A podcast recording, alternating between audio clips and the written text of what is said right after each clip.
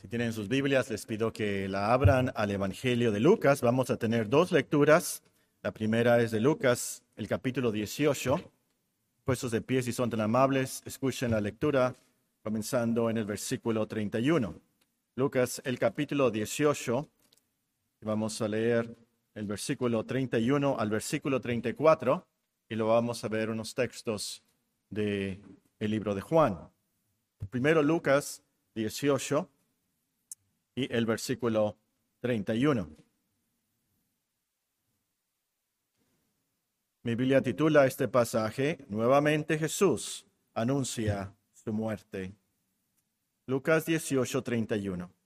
Tomando Jesús a los doce, les dijo, He aquí subimos a Jerusalén, y se cumplirán todas las cosas escritas por los profetas acerca del Hijo del Hombre, pues será entregado a los gentiles, será escarnecido y afrentado y escupido. Después que le hayan azotado, le matarán. Mas al tercer día resucitará. Pero ellos nada comprendieron de estas cosas, y esta palabra les será encubierta, y no entendían lo que se les decía. Y de Juan, el capítulo 19, nada más el versículo 1, Juan 19 y el versículo 1. Así que entonces tomó Pilato a Jesús y le azotó. Vamos a orar todos juntos el Padre Nuestro. Las palabras están registradas en Mateo 6, 9, en la segunda parte. Todos de corazón, fijándonos en lo que oramos en cada una de estas peticiones de la oración modelo de nuestro Señor Jesucristo. Todos en voz alta, el Padre Nuestro. Padre Nuestro, que estás en los cielos, santificado sea tu nombre. Venga tu reino hágase tu voluntad como en el cielo, así también en la tierra. El pan nuestro de cada día, dánoslo hoy, y perdónanos nuestras deudas, como también nosotros perdonamos a nuestros deudores. No nos metas en tentación, mas líbranos del mal, porque tuyo es el reino y el poder y la gloria por todos los siglos. Amén. Amén. hermanos.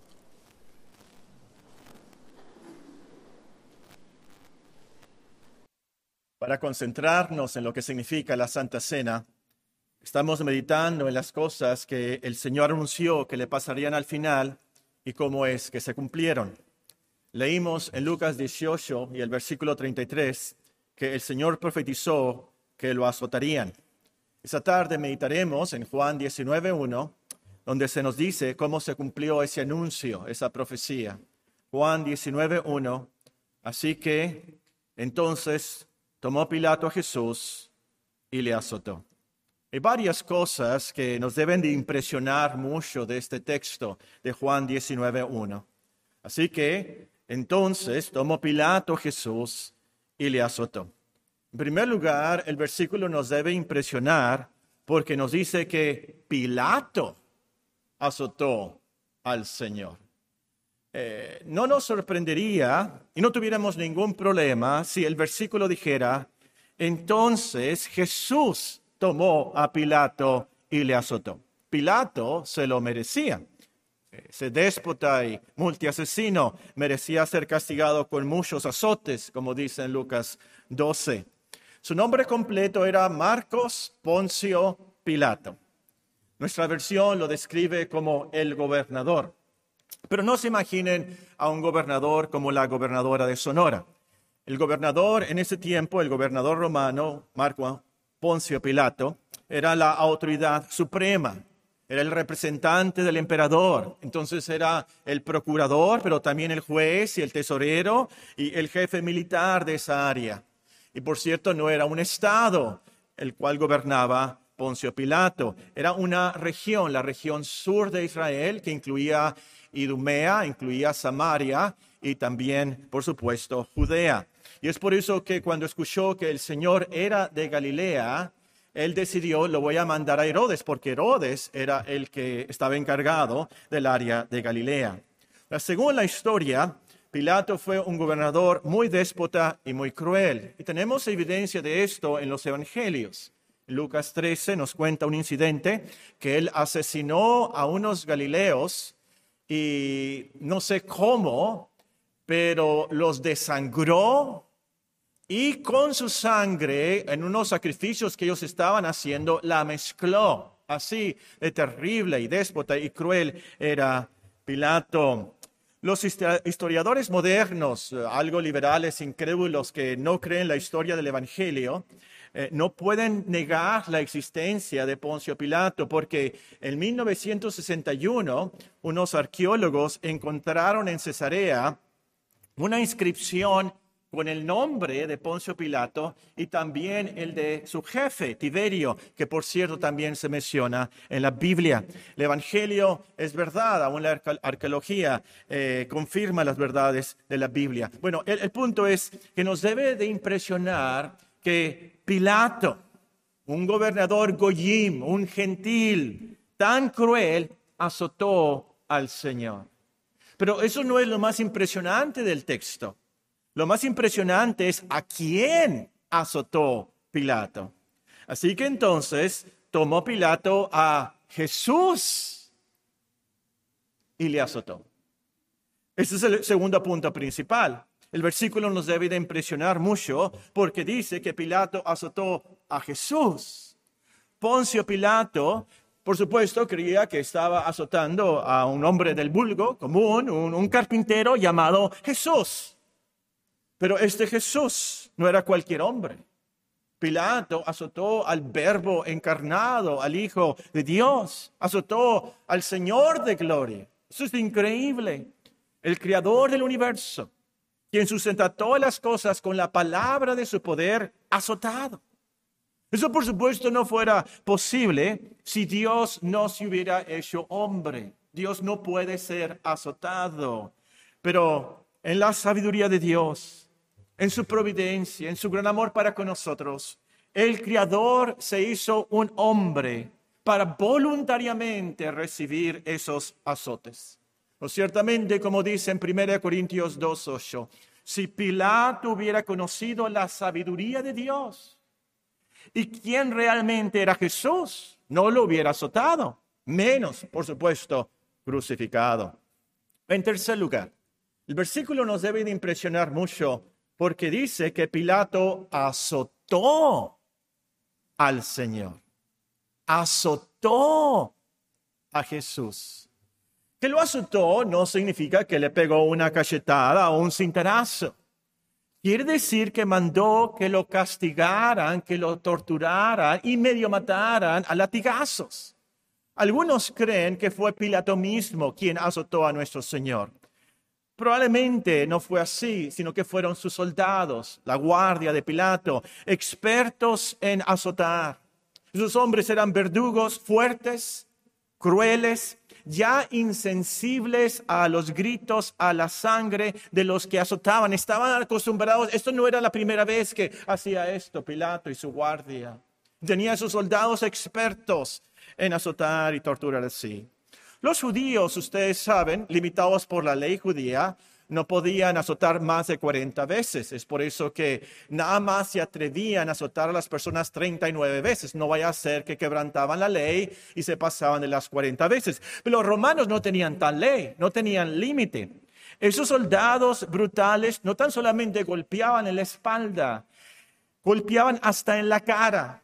Y en esos días entonces azotar era una forma de tortura que muchas veces llevaba a la muerte misma. Guillermo Hendrickson, uno de los mejores comentaristas, nos explica. Los azotes se daban con un mango de madera al cual se le habían sujetado varios cintos de cuero, en cuyos extremos colgaban trozos de plomo, bronce y trocitos afilados de hueso. A veces los destrozos del cuerpo eran tales que quedaban al descubierto las venas y arterias profundas y a veces incluso los órganos internos. Tal flagelación a menudo producía la muerte. Entonces se cumplió en nuestro Señor la profecía del Salmo 129. Es Él quien dice en el Salmo, sobre mis espaldas araron los aradores hicieron largos surcos. Sobre mis espaldas araron los aradores, hicieron largos surcos. Y el profeta, no exagera para nada cuando dice, y por así decirlo, en una imaginación santificada, nos pudiéramos imaginar al profeta Isaías viendo cómo los romanos torturaban, azotando a nuestro Señor Jesucristo con tales latigazos y luego escribiendo, no hay parecer en él, ni hermosura. Le veremos más inatractivo para que le decíamos, despreciado, desechado entre los hombres, varón de, de dolores, experimentado en quebranto. Y como que escondimos del el rostro, fue menospreciado y no lo estimamos. Entonces, por así decirlo, al ser azotado, el Cordero de Dios ya estaba siendo inmolado. Lo dejaron desgarrado, desangrando. Su rostro quedó irreconocible, su espalda deshecha con los huesos y músculos expuestos. Con razón, tuvieron que obligar a Simón de Sirene que le ayudara a llevar su cruz. Esos azotes eran de lo más terrible y dolorosos. Nos debe de impresionar mucho entonces nuestro versículo porque dice que Pilato azotó al Señor. En cuarto lugar, versículo nos debe impresionar mucho porque el Señor sabía, sabía que Pilato le azotaría. El Señor no se sorprendió cuando Pilato mandó azotarle. Cristo lo había anunciado, lo leímos en Lucas 18 y hay varios pasajes de esto. Cristo es Dios, por supuesto, Él sabe el futuro, Él sabía lo que iba a pasar esa tarde, e-, Él sabía ah, las profecías. Y por supuesto, y lo hemos mencionado antes, y es verdad, el hecho que sabía que lo azotarían, que le escupirían, que lo crucificarían, hizo que Cristo sufría mucho desde el principio. Uno sufre más cuando sabe lo que le va a pasar. A un cuñado de la hermana Julia le comenzó un dolor de pecho y fue con el doctor. Esto hace como un mes. El doctor le dijo, vuelva el 29 de junio. Lo vamos a operar de corazón abierto. Por la gracia de Dios, él ya está en su casa recuperándose. Pero ¿se imaginan las pesadillas, las angustias esperando la operación por dos semanas? No lo pudieron operar inmediatamente porque no tenían eh, ciertos instrumentos o ciertas cosas que necesitaban para, no sé cómo se dice en español, bypass. Necesitaban, así se dice en español, un bypass necesitaban cambiarle y ponerle stents, tres stents, a lo último fueron cuatro. Pero ¿se imaginan ustedes la angustia en la noche, las pesadillas de saber, me van a operar el 29 de junio, y, pero si me muero antes y si no llego a la operación? O si se la pasa la, se la, pasa la mano al anestesiólogo. O, o si en la mesa de operación me da un paro cardíaco. O, si después no me sana la herida. Yo, Paco Orozco, si algún día necesito una operación en mi corazón, bueno, en cualquier parte, no me digan dos semanas después te vamos a operar. Por favor, dos minutos después, ¿verdad? Luego, luego, llévenme a operar. Uno sufre mucho. Si de antemano sabe lo que va a pasar. Más, por supuesto, si es tan doloroso. Entonces, no creo que haya aquí alguna persona que se atreva a argumentar contra la verdad, que el Señor, desde que nació, sabía que sería azotado, crucificado. Él ya sabía lo que le iba a pasar desde niño, desde joven, desde adulto. Él ya sabía lo que le iba a pasar, por así decirlo. Todos los días del Señor fueron un Getsemaní. Él de verdad fue un varón de dolores, experimentado en quebranto. No es sorpresa que cuando él le pregunta a los discípulos, ¿quién dice la gente que soy yo? Unos le contestaron, muchos dicen que eres Jeremías. ¿Por qué Jeremías? ¿Por qué Jeremías? Porque Jeremías es conocido por las lamentaciones de Jeremías, pues es conocido por sus lágrimas. Y yo me imagino al Señor en su tristeza, en su angustia, con sus lágrimas, y la gente reconocía, este es un varón de dolores, experimentado en quebranto, él ya sabía lo que le iba a pasar. Hermanos, aunque sabía que Pilato lo iba a azotar, Cristo no huyó, no se escondió. Él ya sabía que la hora había llegado. No sé si ustedes se acuerdan en el Evangelio, una vez en Nazaret querían echarle la mano y, ya matarlo. Pero ¿qué dice el Evangelio? Por supuesto, no lo pudieron arrestar, agarrar, no pudieron matarlo en ese día. Él pasó y a lo mejor un milagro, no sé cómo, pero él no hizo esto aquí. Él no se escondió, él no desapareció, que fácilmente lo pudiera haber hecho. Él no llamó a una legión de ángeles para que fulminaran a esos soldados y, y también al gobernador, pero él voluntariamente, voluntariamente fue al poste donde sería atado y ahí azotado vilmente por los romanos. En quinto lugar, el versículo nos debe de impresionar mucho porque Pilato azotó al Señor sabiendo que era inocente.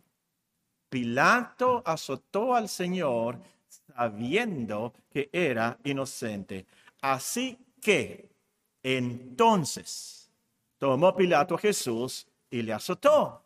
No sé por qué separaron a lo mejor para que no fuera muy largo el capítulo 19, pero separaron el capítulo 18 del capítulo 19, eh, eh, ahí en la mera historia, en lo que está pasando, en la entrevista a nuestro Señor con Pilato y luego lo que hizo Pilato. Pero vean lo que dice Juan 18 y 38. Juan 18, 38. Es aquí que tenemos las palabras, así que entonces, entonces, ¿qué? ¿Cuándo? Le dijo Pilato, a nuestro Señor Jesucristo, ¿qué es la verdad? Juan 18, 38.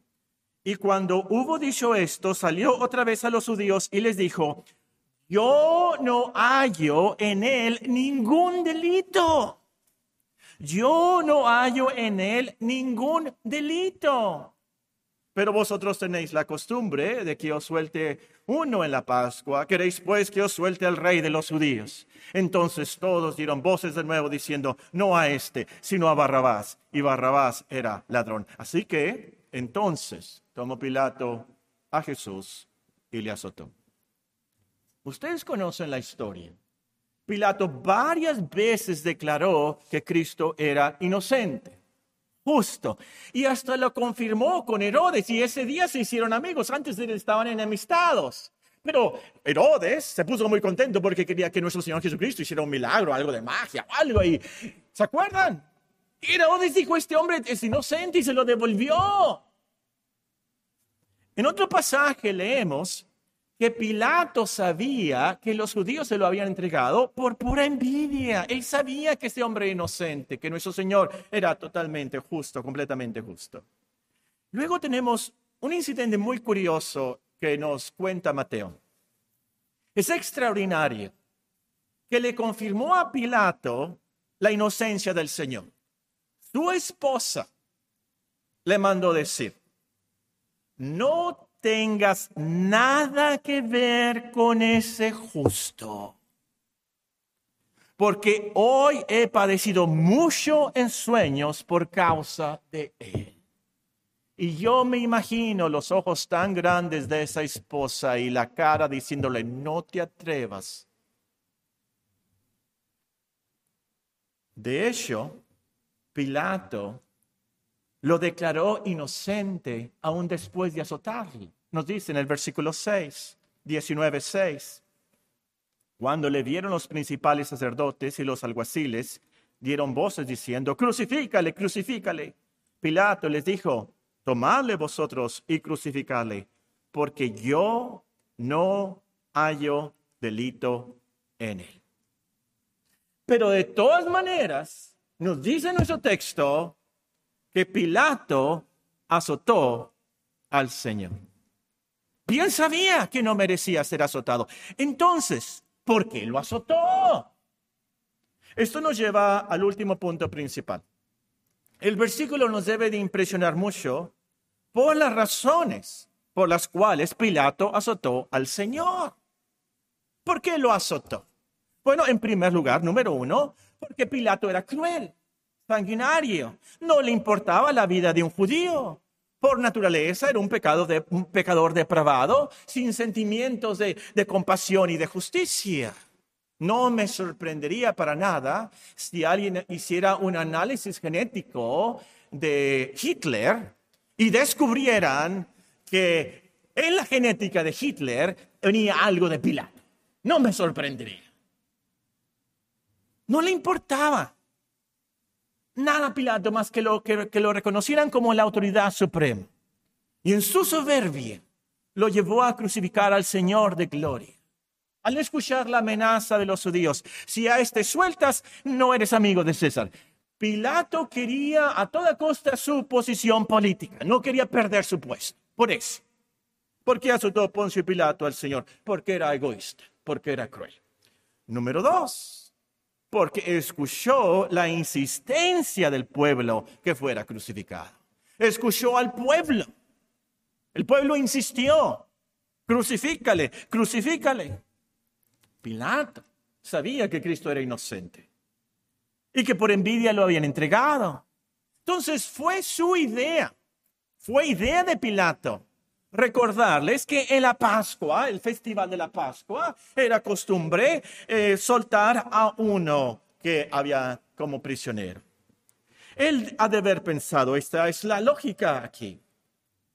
¿Cuál es el precio, el, eh, perdón, cuál es el prisionero más odiado de los judíos? ¿Qué preso tengo yo que más temen los judíos? Ya sé, Barrabás. De seguro que van a querer que suelte a Jesús en vez de a Barrabás. No quieren un ladrón sicario otra vez allá afuera. Les ha causado tantos problemas.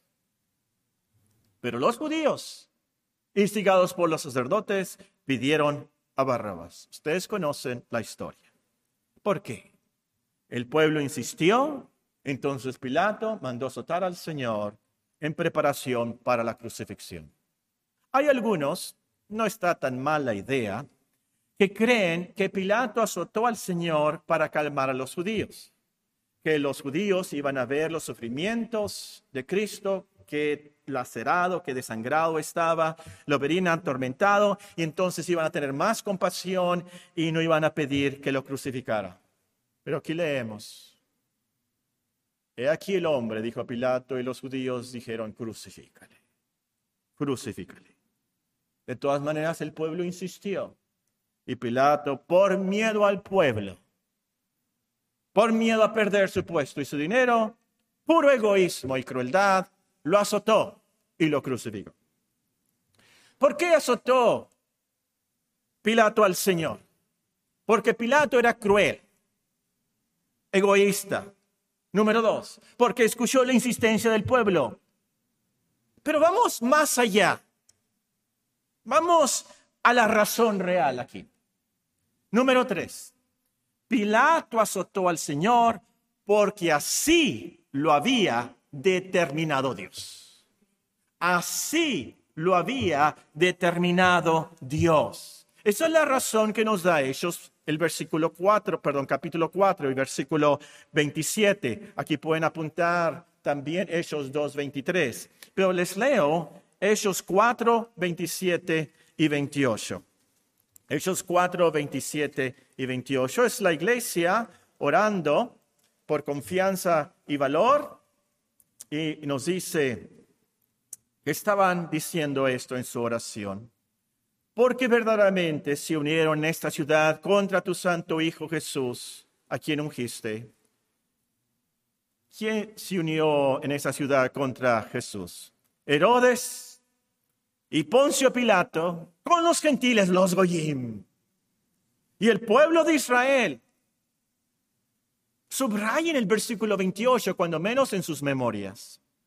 Para hacer cuanto tu mano y tu consejo habían antes determinado que sucediera. ¿Por qué Pilato azotó al Señor?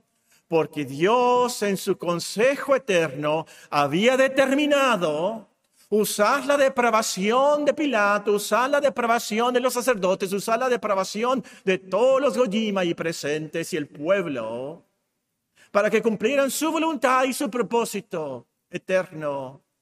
Y así entonces, por eso, Pilato azotó y crucificó al Señor de gloria. Entonces, ahí se cumple y por eso escribe Isaías, Pilato azotó a Jesús, dice Isaías, porque Dios quiso quebrantarlo, sujetándole a. Y esa palabra quiso es increíble. Dios quiso maltratar, azotar, crucificar a su Hijo.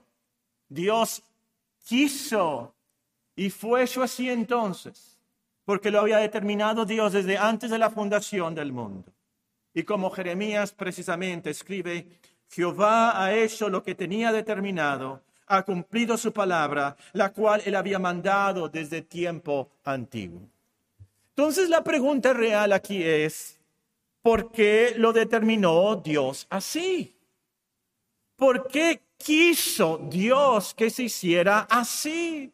¿Qué mal hizo el Señor? ¿Qué pecado cometió para merecer ser azotado así? Cristo, por supuesto, nunca pecó, nunca hizo maldad, siempre hizo el bien, pero sufrió los azotes en nuestro lugar.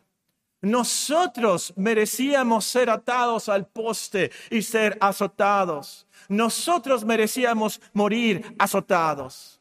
Merecíamos ser azotados por nuestras desobediencias a la ley, los malos deseos, nuestras malas palabras, nuestros malos pensamientos, porque las esposas no son sumisas, los esposos no aman a sus esposas, los, los hijos no obedecen a sus padres. No tenemos compasión del pobre, pero sobre todo porque no amamos y adoramos a Dios como se lo merece. Por eso debemos de ser azotados, porque no somos agradecidos ni adoramos a Dios, lo que nos dice Romanos capítulo 1. Nosotros merecíamos ser azotados. Pero Dios, que es infinitamente misericordioso, infinitamente misericordioso, determinó que su Hijo tomara nuestro lugar y sufriera todos los azotes que nosotros merecíamos. Más claro que el profeta no puede estar. Una vez más, Isaías 53. Nosotros le tuvimos por azotado nosotros le tuvimos por azotado, herido de Dios y abatido. Mas el herido fue por nuestras rebeliones, molido por nuestros pecados. El castigo de nuestra paz fue sobre él y por su llaga fuimos nosotros curados. Todos nosotros nos descarriamos como ovejas, cada cual se apartó por su camino.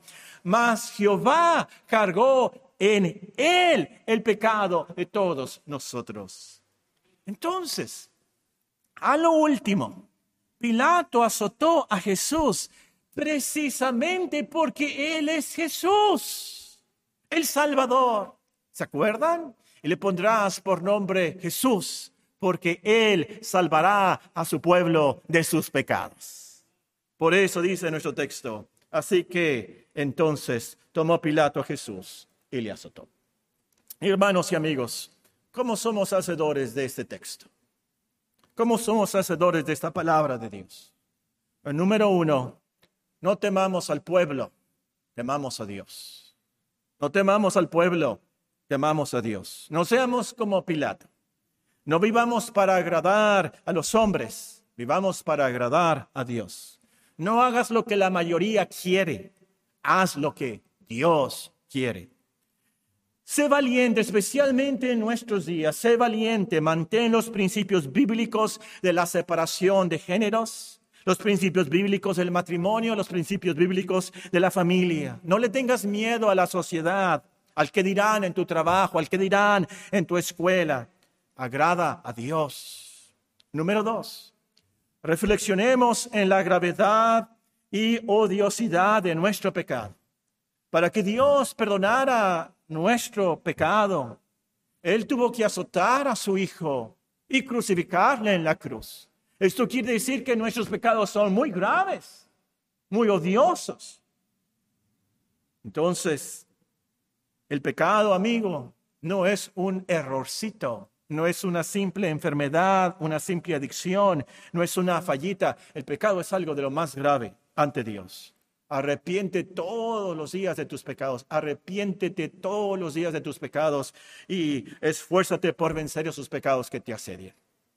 Número tres, en penúltimo lugar, creamos el Evangelio, creamos la verdad. Cristo sufrió esos azotes en nuestro lugar. Entonces, la ley de Dios no nos puede azotar a nosotros por nuestros pecados. Cristo ya sufrió todos los azotes de la ley de Dios en nuestro lugar. No seremos azotados porque Él fue azotado. Tú como cristiano no, no sufrirás ni un solo azote de la ley de Dios, porque todos los azotes que merecías por transgredir el primer mandamiento, el segundo mandamiento, el tercer mandamiento, el cuarto mandamiento, el quinto mandamiento, el sexto mandamiento, el séptimo mandamiento, el octavo mandamiento, el noveno mandamiento, el décimo mandamiento, Cristo sufrió todos esos azotes. Es el Evangelio y quiero eh, que como cristianos se aferren y se vayan con esta verdad gloriosa en sus mentes, porque el diablo es muy astuto y muy cruel, más cruel que Pilato. Y al cristiano lo ataca, lo tumba, hace que caiga en depresiones espirituales por años pensando, Dios me está castigando por esto y por esto, y que cuando, eh, cuando era niño y cuando era joven, y yo cuando era, y como cristiano, y, como si la ley de Dios nos pudiera castigar. No puede, no puede. La ley de Dios no puede castigarnos porque Cristo ya pagó por todas las multas, todos los castigos, todo, todo lo que la ley de Dios requería. La justicia de Cristo es nuestra justicia. Ese es el Evangelio. Como cristiano, créelo. Es lo que te da gozo y paz en tu conciencia. Saber, yo soy perdonado, Dios me va a recibir porque Cristo fue azotado en mi lugar. Y amigo, amiga, si tú no tienes esta esperanza, no, no tienes el gozo del Evangelio. E, esta tarde, al participar de la Santa Cena, puedes participar de la Santa Cena como cristiano y si crees este Evangelio. Esta puede ser la primera vez que participas de la Santa Cena. Y qué glorioso será saber y tú aferrarte al Evangelio. Voy a participar de este alimento espiritual sabiendo, ahora sí yo sé qué es el Evangelio. Cristo fue azotado, Él murió en mi lugar. Ahora yo soy acepto en Él. Dios me recibe por lo que Cristo hizo y sufrió por mí.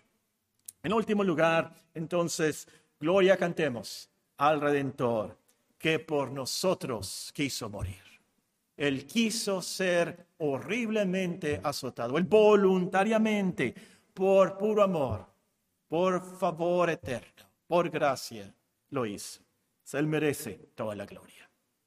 Pensemos en estas cosas, hermanos, al participar de la Santa Cena. Así que entonces tomó Pilato a Jesús y